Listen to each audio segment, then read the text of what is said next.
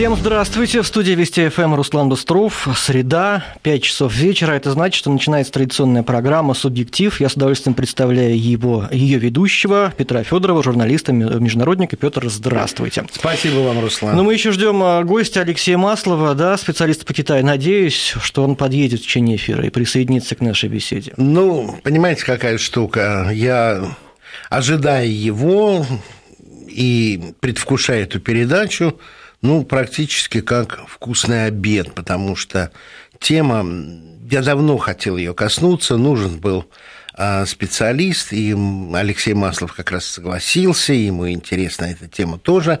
А говорить мы будем сегодня, а, без него разговор не будет такой глубины, но я надеюсь, он подъедет, о фобиях и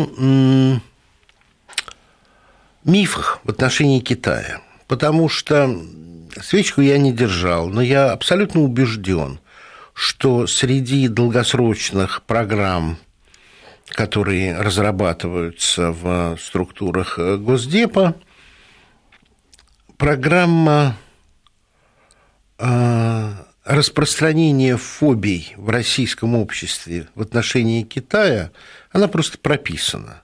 Потому что я а, вижу некоторые признаки того, что а, источник этих фобий и формулировки очень-очень сходятся. А давайте спросим у слушателей, действует ли это, как вы говорите, пропаганда американская? Боятся ли наши слушатели Китая, испытывают ли фобии в отношении Руслан, него? это замечательный вопрос, и по ходу действия... А вот объявляю смс-портал 5533 да. в начале слова «Вести», пожалуйста, не забывайте, Китай нам друг, враг, партнер, испытываете ли вы фобии в отношении него? 5533 а, в начале «Вести» и э, твиттер «Вести», подчеркивание ФМ, ждем с нетерпением. Вот. И пока мы ждем гостя, давайте с вами вместе эти фобии и мифы обозначим. Ну, самый распространенный, и я бы сказал даже банальный и простой, Китай хочет захватить российский Дальний Восток и Сибирь, правда? Да. Это одна из самых распространенных. Ну, Она когда су... туда человек приезжает и видит надписи на китайском языке, когда на предприятиях работают китайцы, а русские там, в общем-то, подручные, то такие фобии возникают. Возникают. А, но это на самом деле следующая фобия, она в порядке другом, потому что в этой конкретной, самой распространенной и грозной, а, а вот, да, спасибо. Да, мы, наверное, ожидаем вот мне подсказывает гость в пробке, будет в студии менее чем через 10 минут. Прекрасно. Ждем с нетерпением. Прекрасно, прекрасно. Вот.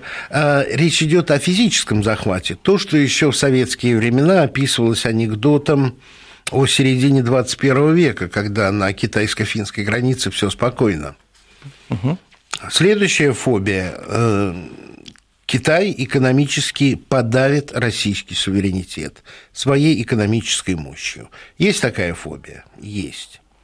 А китайская ползучая аннексия изменит демографию Дальнего Востока. Есть такая фобия? Безусловно. Есть. Военная угроза Китая. Помогите мне, какая а, еще? Ради бога, по поводу военной угрозы да, могу добавить. На этой неделе было сообщение о том, что Китай в 2015 году планирует увеличивать оборонные расходы на 10%. А эксперты говорят, что уже ну, не далее, как через 5 лет, армия США, Китай будет превосходить по мощи армию США. Правда? А, по мощи, по численности уже превосходит. А вот э, по мощи, по вооруженности, по э, военно-морским силам, военно-воздушным и ракетным войскам, э, ну что же, есть такой прогноз, есть. Насколько он сбудется или нет, непонятно. Э, я несколько раз был в Китае. Я не китаист. Но очень важно почувствовать страну э, изнутри и когда я разговаривал, ну, с китаистами так или иначе эту тему обсуждал, то насчет физического захвата территорий я слышал от наших российских китаистов вот такое соображение. Китай в своих нынешних границах существует пять тысяч лет. Они за эти пять тысяч лет даже чуть-чуть сократились, они расширились. При том, что возможности расшириться за счет соседних государств у Китая было много возможностей. Да, но и население Китая выросло э, многократно за это время. И этот вопрос я задавал. И вы знаете, мне отвечали, что в некоторых районах нехватка рабочих рук и приглашают рабочие руки из Малайзии. Потому что если мы с вами посмотрим на территорию, да, конечно, китайцев 10 раз больше, чем русских. Это, это, это абсолютная истина. Но если посмотреть э, на э, территории, то окажется, что вот люди, которые были в Китае, и ездили, даже из Пекина выезжали на 100 километров, они попадали в районы, где, ну, ну, ну так же, как у нас, пустынно. То есть есть что осваивать. Это не то слово. Угу. Это не то слово. А, освоено больше всего, насколько я понимаю, э, с севера на юго вдоль побережья вот таким полумесяцем, а в центре, ну да, там есть пустыни, это все так, и горные массивы, все это так. Но там еще много территорий осваивать. Это, конечно, не а, наши просторы, когда мои друзья, летевшие англичане из Австралии в Лондон, а, рассказывали мне, как они часами летели над темной землей, видя только одиночные маленькие огоньки, они летели над Сибирью. Да, это так, это так. Но вот какая штука. Когда есть тенденция к захвату территорий, то, наверное, есть готовность там поселиться.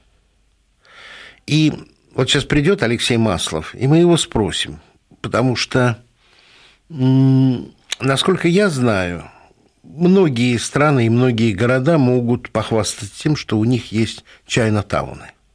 Это да? правда. Да. В Сан-Франциско, в Сиднее я был в чайно-тауне – а, есть кварталы во Франции, которые можно назвать Чайна-тауном. Но говорят мне знающие люди, что нигде в мире нет китайских кладбищ. Они бы должны были быть. Они не умирают? Ха.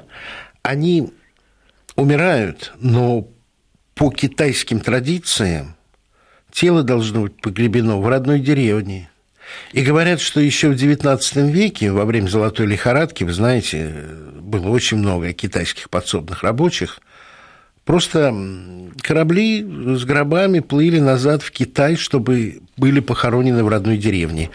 Это, с одной стороны, вроде как апокриф, но с другой стороны, никто ни разу мне это не опроверг.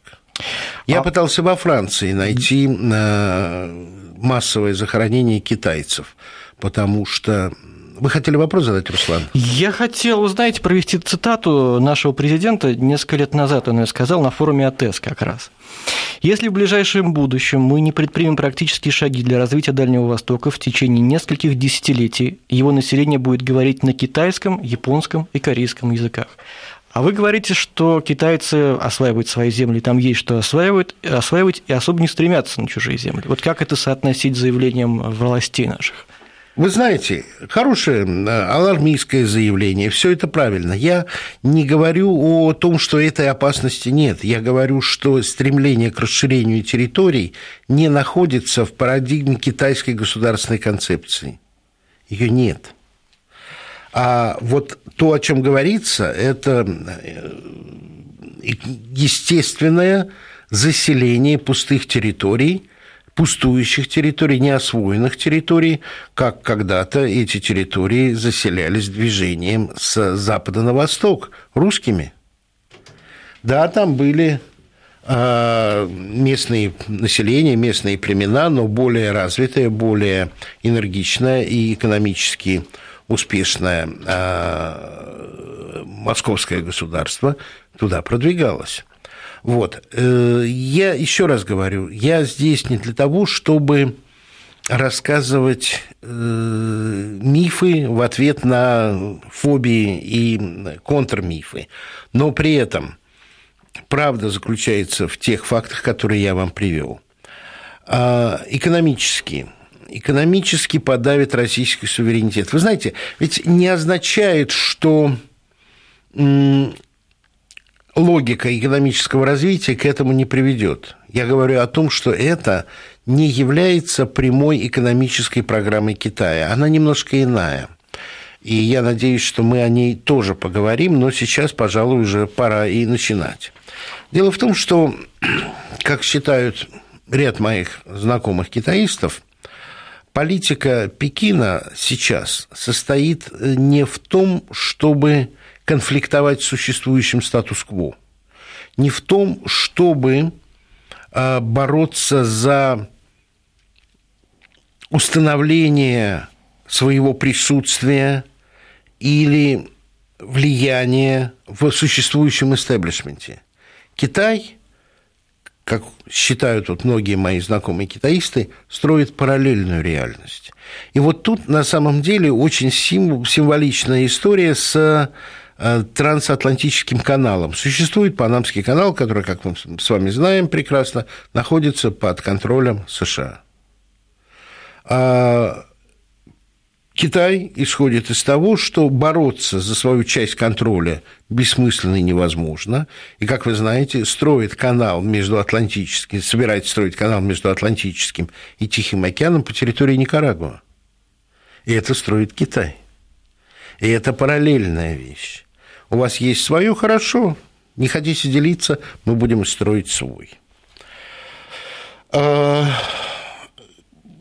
должен сказать, что Китай также активно строит э, порты, дороги, школы, больницы, стадионы в Африке.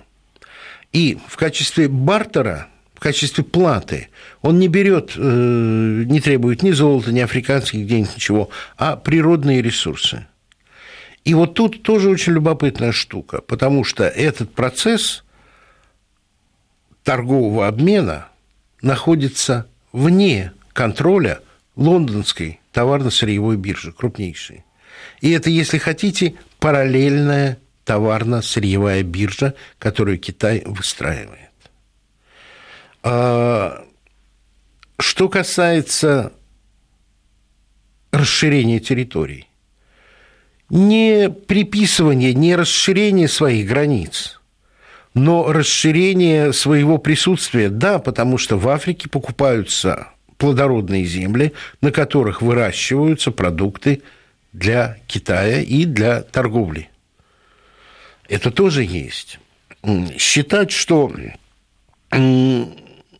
мы можем рассчитывать на Китай как на преданного партнера – глупость. Это не так. Китай за нашу честь вовсе не готов принять оковы.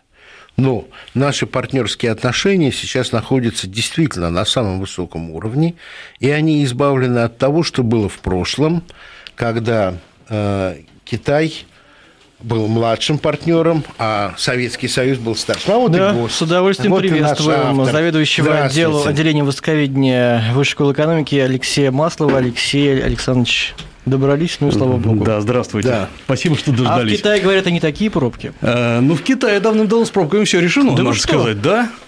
Ну, потому что Китай строит дорог э, еженедельно столько же, сколько мы строим за и год. говорят, дешевле. Вот как, как умеют все таки да? Вот это и есть а китайская а некоторые мистика. трассу от столицы до столицы как ну, да, в Пекине 7 колец, в отличие от московских трех. А будет 9, кстати а будет говоря. 9, да. да, да. О чем мы поговорили, чтобы вы включились в наш разговор?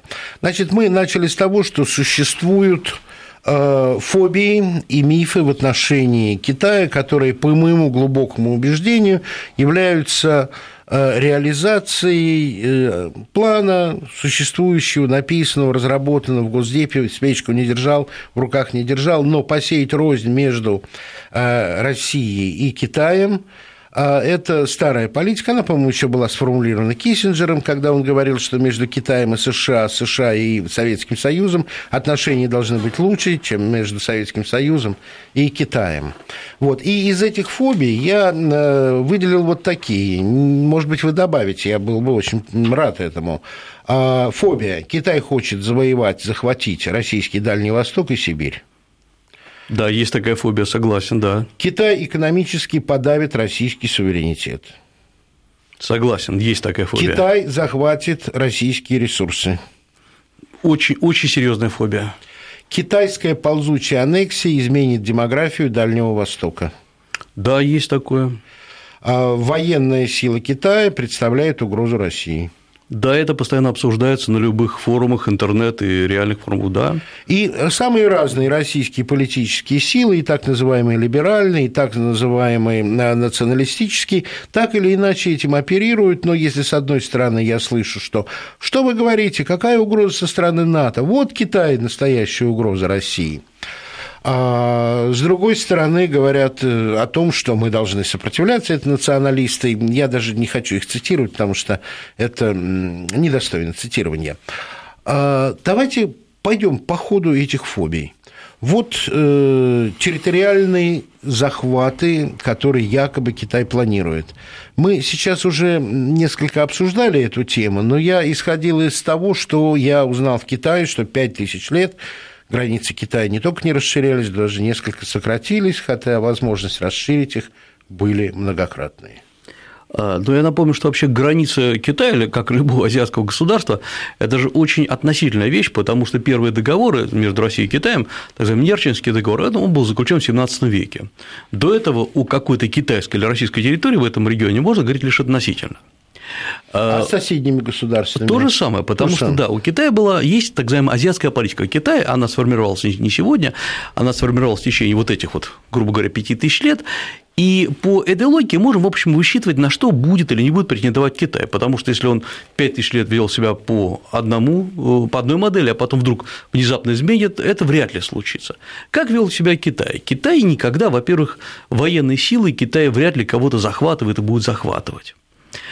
И поэтому вот эти фобии, что Китай сейчас сосредоточит на границах с Россией или сосредоточил какой-то... С другой страной даже, не обязательно да, да, с Россией, да. да. А, ну, во-первых, вот давайте представим простую, простую на одну секунду, что Китай взял и почему-то э, официально потребовал э, во всех газетах и там на уровне, положим, китайского МИДа дать часть российской территории. Мы же прекрасно понимаем, что будет такая ответная патриотическая реакция, что больше никакие китайские проекты в России жить не будут на ближайшие там 100 лет. Китаю этого совсем не надо, потому что Китай хочет как раз иметь рядом с собой партнера, в том числе, да, сырьевую базу, все правильно, конечно, но с которым можно общаться, а не который надо захватывать. Э, за последние э, вот, там 100-150 лет Китай не захватил никакой территории. Вот. Более того, ведь посмотрите, что творится с территориями, которые, ну, очевидно, все таки принадлежат Китаю, например, Тайвань, где… Вот да. я хотел как раз привести пример. Да, Уж возможность военной силой вернуть себе Тайвань, но этого не Сколько происходит. Угодно. Э, даже вот это вот как мы сказали, бряцание оружием с островом э, Дяоидао или э, Синкаку японский. Вот там э, Китай, Япония сталкиваются, но при этом никакой военной угрозы Китай не представляет Японии и не собирается вести войну. И здесь очень важно понять, есть некая модель поведения Китая, о которой почему-то многие наши политологи не хотят слушать и читать. Она вытекает из исторической как бы предыстории его развития. А предыстория следующая. Китай всем показывает, что он такой добрый дядюшка, он патрон этих государств неважно, Вьетнама, Кореи. Поэтому, ну зачем же он будет наказывать и убивать кого-то? Он будет инвестировать, он будет э, своим обаянием действовать, он будет создавать да, элиты, какие-то лоббистские группы, чтобы не нарушая территориальной целостности, чтобы экономика или какие-то группы работали на э, Китай. Но вот это вот захват территорий нет, конечно, нет. Алексей, давайте без отчеств, потому что да, у меня сложное, да. у вас э, красивое. Да. Скажите, пожалуйста, наверное, надо бы, ну, очень коротко, может быть, совсем коротко сказать, что существует специфика Китая, которая миром не очень понимаема.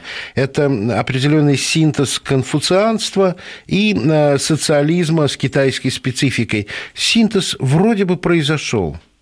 Э, он вроде бы всегда существовал, потому что меняется... Нет, но социализма не было. Социализма не было, но э, ведь э, просто меняются от века к веку названия того, что развивает да. Китай. А вот матрица развития, она модернизируется, но в целом она остается то же самое, потому что национальная психология, национальная система управления остается той же самой.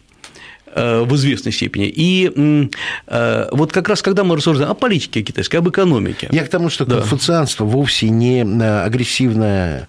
Конфуцианство не агрессивное, но есть конфуцианство отстаивает, вот если мы будем говорить о национальной идее Китая, хотя так не говорится, но предположим, что оно существует, мы должны сказать, что конфуцианство и есть национальная идея, которая говорит о том, что есть ряд жестких правил, по которым должен жить каждый китайец это уважение к государству, это одновременно забота, забота государства о гражданине, это уважение почтение к старости. почтение к старости, забота о старших, э, забота о младших одновременно, соблюдение ритуалов. ритуалов. Причем каким образом чиновник должен быть чиновником, э, э, император императором. Это значит, что, как мы все сказали, у каждого должен быть свой функционал. Оп, слово И нарушать-то его не надо как раз. А если нарушается, то надо что производить? Исправление имен. То есть опять чиновника делать чиновником, императора делать императором.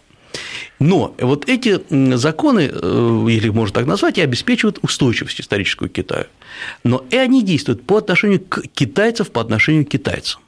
Если же мы будем говорить о том, как конфуцианство оценивает людей за пределами Китая, как раньше говорили варваров, ну, конечно, сегодня не употребляют такой, э, такой лексикон, э, конечно же, конфуцианство не предусматривает захват варваров. Конфуцианство… Приручение. Оно, я бы сказал, есть хороший приказ китайского слова оккультуривание варваров. Ведь варвары же не виноваты, что у них нет культуры, ну, вот такими они родились. И уничтожать их за это точно не следует. Вы знаете, вы будете смеяться, но э, у меня те же самые ощущения, и они э, со мной э, очень глубоко, потому что по многим проектам мы, я познакомился со многими людьми, и какие-то проекты состоялись, что-то произошло, и я э, понимаю, пусть китайские товарищи, если нас слушают, меня не обидятся, но где-то в глубине души я для них оккультуренный варвар, потому что я начинаю понимать Китай, и со мной можно решить вопросы, даже которые совершенно далеки от э, моей специфики. Не экономические, не денежные, а именно вот э, я для них какой-то такой вот хрящичек, который связывает. Но в принципе цивилизация заканчивается границей Поднебесной, а там живут, ну, все-таки варвары. Естественно, не случайно, почему, когда вы приезжаете в Китай, китайцы так по-детски радуются, когда вы едите палочками да. или там говорите им пару слов на китайском языке. Да. Это, ну, вот как, простите меня тоже, пускай они китайцы не обижаются, как попугай заговорил. Да, ну, чудо да, какое-то. Чудо. Да, чудо. И в этом плане они как раз, э, они относятся хорошо. К, кстати говоря, действительно, надо отметить, что к россиянам китайцы в реальности очень хорошо. Очень, очень хорошо. Вот на этой позитивной ноте давайте сделаем небольшую паузу. Новости, и через давайте. несколько минут мы вернемся. 17.33. Напоминаю, что у нас в студии постоянный ведущий Петр Федоров, постоянный ведущий этой программы, журналист-международник и э, заведующий отделением востоковедения Высшей школы экономики Алексей Маслов. Алексей Александрович и Петр. Руслан, его себя ты что знаете, не назвали? Руслан Быстров. Ну, обязательно. Прошу прощения. Я вот вас слушаю, извините, но пока вы меня не убедили, по крайней мере, от одной фобии не избавили. Может быть, я невнимательно вас слушал. Ну, давайте так. Да, по, вот я, я сейчас объясню, Хорошо. какую фобию. Вот вы говорите, Китай не захватывает территории и так далее. Здесь с вами спорить э, невозможно, это действительно так. Но когда страны большие и малые, зависимые от Китая, когда они добровольно как Руслан, мы, переска... мы перескакиваем к следующей в, теме. В Китая, как будь то Россия или да. кто-то еще, что это как не форма захвата? Подождите, мы с вами сейчас а, только э, пришли к тому, что, по крайней мере, мы с Алексеем согласились в том, что расширение своих территорий силовым путем – это ложная фобия в отношении Китая. С этим вы согласны? С этим, да. Тогда мы сейчас идем дальше. И в отношении России то, что вы сейчас сказали, по-моему, я и сформулировал таким способом, что Китай экономически подавит российский суверенитет. Так же? Абсолютно. Вот давайте об Да, это хорошая фобия, причем она, я вижу, она присутствует и на уровне, так сказать, рядовых граждан, и на уровне ну, губернаторов областей, да. с которыми встречался. Потому что, с одной стороны, очень хочется с Китаем сотрудничать, там якобы гигантские кредиты, там э, много чего есть э, взять, а с другой стороны, вот как-то боязно, как бы они ни переиграли. Но здесь есть одна особенность. Вот есть, э, я приведу всего лишь цифры. На вскидку, на память, потому что я сейчас специально их не, не готовил, но думаю, в порядке цифр не ошибусь. Общий объем инвестиций Китая в Россию составляет менее полутора процентов от всего объема инвестиций в Россию. Э, мы буквально на аркане затягиваем в Россию малый и средний китайский бизнес. Приходите, потому что у нас созданы, вы знаете, торы, территория опережающего развития. Казалось бы, просто нулевой налог, э, можно создавать все что угодно. Э, есть у нас особые преференции там для допуска, ну, в том числе китайской рабочей силы на объекты, которые крайне нужны России. Ну и где эти китайцы? Кто-нибудь рванул? Вспомните, еще год назад мы обсуждали возможность о том, что Китай будет строить новую Москву, отстраивать и метро до Новой Москвы. Ну и где эти китайцы? Нету их. Скажите, пожалуйста, а вот я все время обращаюсь к истории, потому что так воспитан. Э, исторические аналогии неповторимы, но прошлое обязательно нужно знать, отсчитывать сегодняшний день, чтобы экспоненту в будущее провести. Ведь ситуация, когда Китай стал мастерской мира, для Поднебесной не нова. Насколько я помню, в средние века половина или треть всего промышленного производства мира находилась в Китае. Абсолютно точно. И это превосходное положение в экономике Китай не использовал для подавления суверенитета соседних стран. Он торговал. Модель Китая, конечно, была устроена совсем иначе, нежели многие ну, сейчас да. полагают. Да. Ну вот, собственно, похоже на то, что вот вы, Петр, и говорите. Китай действительно, вот сейчас, потому что раньше эти цифры были неизвестны, а когда раньше же у нас в основном изучали кого? Конфуции, Лао Цзи и всех да. остальных. А когда начали изучать, наконец, хозяйственный документ, собственно, какой был объем производства в Китае, э, сколько экспортировался с Китая, и вот мы можем отследить историю Китая до 16 века приблизительно довольно точно, а может быть и дальше, даже, даже может быть и раньше.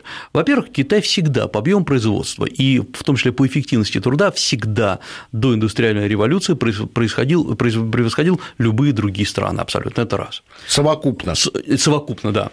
Ну, например, даже что продолжительность жизни в Китае была э, больше, дольше, чем продолжительность жизни в Германии. А количество килокалорий на душу населения было в Китае больше, чем в доиндустриальной Европе. То есть Китай не был бедной страной. Да, там был мор, были войны внутренние, но в целом в Китае кстати, выбивалось рабочей силы значительно меньше, чем во время, скажем, крестовых походов и всех этих… 30-летний, столетний да, да, да. в Европе. Да, абсолютно. Чумы, чумы которая да. выкашивала вот чума, до двух третей. А в Китае действовал, например, не фактор чумы, а что фактор наводнения. Значит, что поля смываются, угу. ну, люди-то в основном остаются живы, они приходят и все восстанавливают. То есть в Китае все время шло, шло накопление трудовых навыков. И вот за счет этого Китай начинает быть действительно, как мы сегодня говорим, и мировой фабрикой. И приблизительно к, 19, э, к началу XIX века, то есть до того, как… До контакта с Европой. Абсолютно правильно. Причем до, мягко говоря, давайте честно говорить, агрессивного контакта с Европой. Ну, а опиумные войны, опиумные войны, конечно, стоят. да, собственно, я говорю, это 1820 30 40 ну, до 60-х годов э, Европа э, сильно, как мы еще говорим, поураганила, да, да, потрепала, да. да. Так вот, к этому моменту Китай производил как минимум официально четверть мировой продукции. Даже до 19 века. До 19 века. И самое есть и другие подсчеты, что и 40% мирового ВВП, угу. неважно сколько. Сегодня Китай производит 12-13% мирового ВВП. То есть он возвращается на круги своя. Как они сами и говорят. Вот это есть, вот да. Но и тогда они не использовали мощь своей экономики для подавления суверенитета, влияния, а, распространения своей культуры. Китай, а, э, я поясню, Китай подавлял. Это Э, Китай да. подавлял суверенитет, но немного по-другому. Во-первых, да. в Китае четко разделяется политика по отношению к ближним соседям, э, Кореи, там, которые считают буквально свои, Япония, которую они во многом считают кстати, детьми предавших роди- родителей, да, Вьетнам, который был долгое время частью Китая, это одна политика. Но так, чтобы у Китая были какие-то, вы знаете, в Китае э, китайские путешественники путешествовали, и флот приходил и в Африку, но что-то был где-нибудь идея, что создать великую империю, которая идет от Пекина до предположим, до стран Африки, никогда такой идеи не было. Да. Да. То есть Китай не экспортирует свою культуру вообще. Он экспортирует товары. Собственно говоря, вот вам Великий шелковый путь традиционный, по которому шли товары. И вот когда сегодня нас многие спрашивают, ну как же, есть же политика Китая, идти вовне, разве это не есть агрессия? Давайте посмотрим, что они подразумевают. Вот у нас часто цепляют за китайские лозунги, да. не читая китайские документы. То есть, кроме специалистов, никто не читает. Китай четко объясняет, что такое идти вовне. Это экспорт капиталов, это покупка сильно иностранных предприятий, это э, создание, э, вынесение части генерализации китайского ВВП за пределы Китая, ну, кредиты и так далее. Э, поэтому Китай идет вовне не Китаем, а своими э, финансами. Почему он идет? Тоже простое объяснение. В Китае накоплен, как мы знаем, самый большой золотовалютный резерв. Что с ним делать в стране? Надо работать вне. Давайте пойдем дальше, потому что у нас с вами остается ничтожное время, а э, я перед передачей уже сказал, что я этой передачи ждал как вкусного обеда. Уверяю вас, и придется нам э, в следующий раз продолжить этот обед, потому С большим что... удовольствием. А, да. А, Китай, китайская ползучая аннексия изменит демографию Дальнего Востока. Эм, значит, сегодня э, я помню цифры, которые приводились у нас э, еще в начале 2000-х годов, э, что в Китае в, 2012, в России в 2012-2015 годах будет проживать как минимум 20-25 миллионов китайцев. И были серьезные расчеты, почему и как. Но эти расчеты строились на, каких- каких-то умозрительных схемах, точно так же, как и сегодня говорят про ползучую агрессию. Аннексию. Аннексию. Аннексию, да, прошу прощения. Э, Еле мы посмотрим, сколько вообще допускается китайской рабочей силы, вот на, а, а, собственно говоря, рабочая сила – это есть постоянная виза, или Да. совсем уж проще говорить. Значит, по ряду регионов, например, Амурский э, край – это 10-12 тысяч человек в год. Хорошо, они приехали своими членами семей, все вот. Э, А мы понимаем, что это же не каждый год по 12 тысяч въезжает. Кто-то остался, кто-то новый въехал. Э, Хорошо, пускай это будет 30 тысяч человек. Это ничто. Алексей, Да. но ведь есть цифра о том, что полмиллиона граждан России переселились в Китай. Это пенсионеры, это молодые А Это лукавая бизнесмены. цифра. Лукавая. Это очень лукаво, потому что Не так. Это не так. Кто-то переселился, но э, переселились единицы. Потому что когда мы начинаем проверять, хорошо, вот, ну, полмиллиона – это большая, э, большая Огромная, огромная 500 цифра, да. И хотелось бы увидеть их в лицо. Русских в Китае. Русских, да. На самом деле есть э, два-три центра, куда переселяются русские, которые, естественно, кучкуются. Это Харбин традиционно, это единица там, э, Пекин, где в основном живут люди, которые когда занимались челночной торговлей, сейчас так более-менее Да. осели, и единицы российских бизнесменов в Гуанчжоу, в Шанхае и так далее. То есть, То есть, э, возможно, это цифра открытые бизнесы, когда вроде как открыл бизнес в Китае, а на самом деле оперируешь в другом Конечно, месте. ведь долгое время говорили, что вот русские продают дома э, на- где-нибудь в Хабаровске, переезжают в Китай, там покупают дом и там живут. Нет, это, это большая путаница. Спросите у реальных жителей Благовещенска и Хабаровска.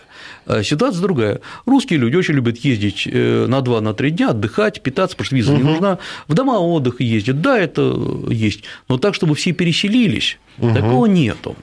Тогда я хочу... Я только уточню, Алексей сколько китайцев-то в России сейчас? По переписи 2002 года их вообще 34 тысячи. 34 По тысячи. оценкам экспертов 500 где-то тысяч в России. Абсолютно китайцев. правильно, да. Я думаю, что экспертная оценка – это правильно, чего сейчас 500, некоторые называют э, от 450 до 600 По всей России. по всей России.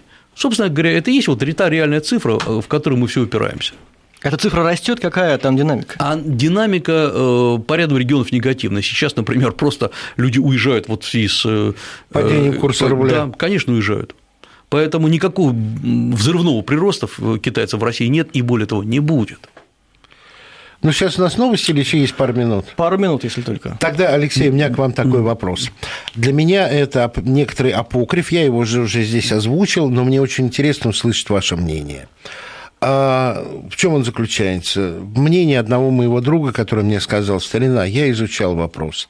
Мы знаем, что есть чайна-тауны во многих странах, во многих городах. Я нигде не видел китайских кладбищ. Они все отправляют свои... э, э, э, вс- Все тела умерших отправляются в Китай, чтобы быть похороненными в родной деревне. Ну, все, может быть, преувеличение, но я пытался найти китайские кладбища в разных городах и потерпел Вот абсолютное разгадка фиаско. этой загадки, я надеюсь, мы услышим ее буквально через несколько минут после новостей.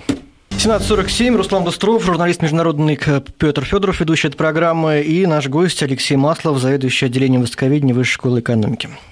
Да, я закончу свой вопрос. Почему я обратился к кладбищам? Потому что для меня, если человек не готов оставить свои кости на новой для него земле, значит, нет этой ползучей аннексии. Значит, он приехал поработать, что-то сделать, заработать э, и хоть как-то чучкой-тушей, тушкой-чучелом вернуться назад. Вот. Правда это или нет? Э, Да, правда, э, есть, более того, например, в России есть специальные, неофициальные, конечно, китайские агентства, которые вывозят, кремируют, ну, официально кремируют и вывозят прах э, в Китай. Причем это не обязательно родовое кладбище. Есть э, хорошие кладбища, кстати, китайские кладбища радостные, они такие позитивные, и действительно вывозят и из России, и из США и так далее. А вот здесь, кстати говоря, один интересный момент. Обратите внимание, что никаких новых Чайнатаунов в классическом плане в России не создается. Вы Нет. не найдете. Вот то, как было в Калифорнии или в Лондоне. Я и говорю про другие страны. Вот, абсолютно правильно. А все попытки в России создать Чайнатаун, ведь очень многие китайцы стремились к этому, и были российские структуры, которые лоббировали, но по объективным обстоятельствам они не состоялись потому что, э, чтобы были Чайна-тауны, нужно, чтобы сюда приезжали не просто какие-то бедные китайцы, а приезжали люди с деньгами, которые да. готовы вкладывать, развивать инфраструктуру. Вот самое интересное, что мы видим сегодня э, только э, отношения на двух уровнях. Либо это на уровне газа и нефти, ну, это, в общем, не, это не приезд китайцев, угу. это миллиардные контракты, или совсем дешевые переноска грузов через границу, а так, чтобы пришли люди, которые здесь создают свои предприятия, китайские, Такого, конечно, нету. Поэтому э, проблема-то как раз в том, что Россия затягивает китайцев на Дальний Восток, чтобы была рабочая сила, инвестиции, а сегодня инвестиций американских на Дальнем Востоке больше, чем китайских, кипрских больше, голландских больше. Вот То есть парадокс. ползучую аннексию мы с вами тоже Ну, по крайней отметаем. мере, не сегодня. Не точно, сегодня, да. не сегодня. А Китай захватит наши ресурсы. Э, в этом есть свой смысл, но только э, не… Чтобы в... понимать под захватом. Вот-вот, и только не в такой лобовой постановке вопроса. Обратите внимание, совсем недавно Дворкович, э, человек, который явно точно отвечает за свои слова, официально предлагает китайцам до 50% вступать в, в нефтегазовые комплексы, да. да ну и что? Вы думаете, есть какая-то суперреакция китайцев, что они рванули, рванули сразу, да, завалили предложение? Или сказали, нет, за 50 не пойдем, а за 52 пойдем. Да, они даже, даже не торгуются. Они даже торг не начали. Потому что я поясню, какая ситуация. Э, все измеряется не э, абстрактными захватами, а реальной экономикой. Сегодня в Китае поставляет, например, тоже берем тот же самый газ, 20 э, миллиардов кубометров тонн газа поставляет Туркмения. Очень дешево, мы это прекрасно понимаем. Да. Зачем покупать более дорогой газ? Китай отрабатывает свой газ, сейчас разрабатывает. Э, Казахстан специально под Китай строит свои газы, свою газодобычу. Китай покупает очень дешевую нефть в Казахстане, в, в Канаде, сейчас э, в Индонезии. Поэтому, да, Россия – это интересный рынок, безусловно. Но давайте поговорим о цене, давайте обсудим все подробности. Совершенно верно. Поэтому э, вопрос в другом. Здесь вопрос не в Китае, а вопрос в России. Ну, вы об углеводородах говорите, а если полезные ископаемые, есть и питьевая вода, есть разные ресурсы. Мы предлагали неоднократно Китаю сотрудничество в области э, водных ресурсов, потому что в Китае это большая проблема, но, как ни странно, тоже не получили э, гиперотдачи. Э, то есть Китай не заинтересован. Китай заинтересован в чем? В покупке дешевой продукции, дешевого сырья имеется в виду, угу. а совместная разработка нет, особых интересов нет. Поэтому здесь, конечно, можно говорить, они выжидают. Покупать готовые а захватывать не нуждаются. Абсолютно правильно. Потому что я поясню еще какую вещь. Как только Китай, предположим, какое-то китайское производство приходит в Россию, мы же его нагружаем всем тем, чем нагружено наше производство. Социальной нагрузкой в том Социально... числе. И я не, не напомню вам экологическую нагрузку. Экологическая нагрузка. Китай действительно страшно загрязняет территории, когда где-то работает. Ну, мы с вами в Пекине были. Есте... Да, естественно. Не пекинский смог э, легендарный Все это или пресловутый, да. помним. Мне рассказывали ответственные товарищи на Российском Дальнем Востоке, Востоке пригласили, с большим трудом вытянули Китай, китайцев э, обрабатывать землю, э, чтобы они там поселились, обрабатывали. Угу. После первого года вся земля оказалась засорена вот этими пленками, которыми накрывают сорняки. Угу. То есть все почва деградирует. Э, да, вот или мы, мы затягиваем, а получается такая ситуация. И самое главное, слово затягивает здесь ключевое. Поэтому сегодня Китаю на территории России работать пока неинтересно.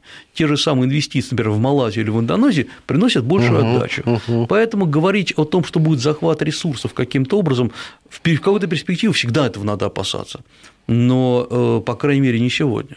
Вы знаете, мы с вами только э, отведали закуску и первое блюдо, потому что основное блюдо и десерт у нас с вами останется на следующей передаче, если вы согласитесь прийти. С большим удовольствием. Кстати, да. что является основным блюдом в Китае? Позвольте, Руслан, да? одну секундочку. Да. Одну секундочку. Да. И э, вот после того, как вы ответите на Руслана, останется время, может быть, вы исправите мое должностное преступление. Мы не зачитали ни одно письмо слушателей. Да, с удовольствием. Может, Руслан, мы да, успеем еще э, да, Руслан, знаете, значит, да. как самый главный вопрос-то, где главным блюдом? Потому что в Пекине понятно, что главное блюдо вам всегда предложат утку по-пекински. Э, в Шанхае это будут морепродукты. Где-нибудь э, в регионах под Пекином будет мясо в кисло-сладком соусе. Вот а и... на севере поузы. Да, баудзы и вообще, я напомню... Баудзы, да. да напомню, Я-то от харбинцев знаю. Да, поудзы, правильно. Там же дяодзы, пельмени знаменитые. Совершенно верно. А на юге Китая вам действительно могут и змею предложить. Алексей Александрович, да. и я хотел еще один вопрос задать. Э, вот есть ли выбор для России, или это искусственный выбор, либо Европа, либо Китай? И еще дополнение, кто ментально ближе?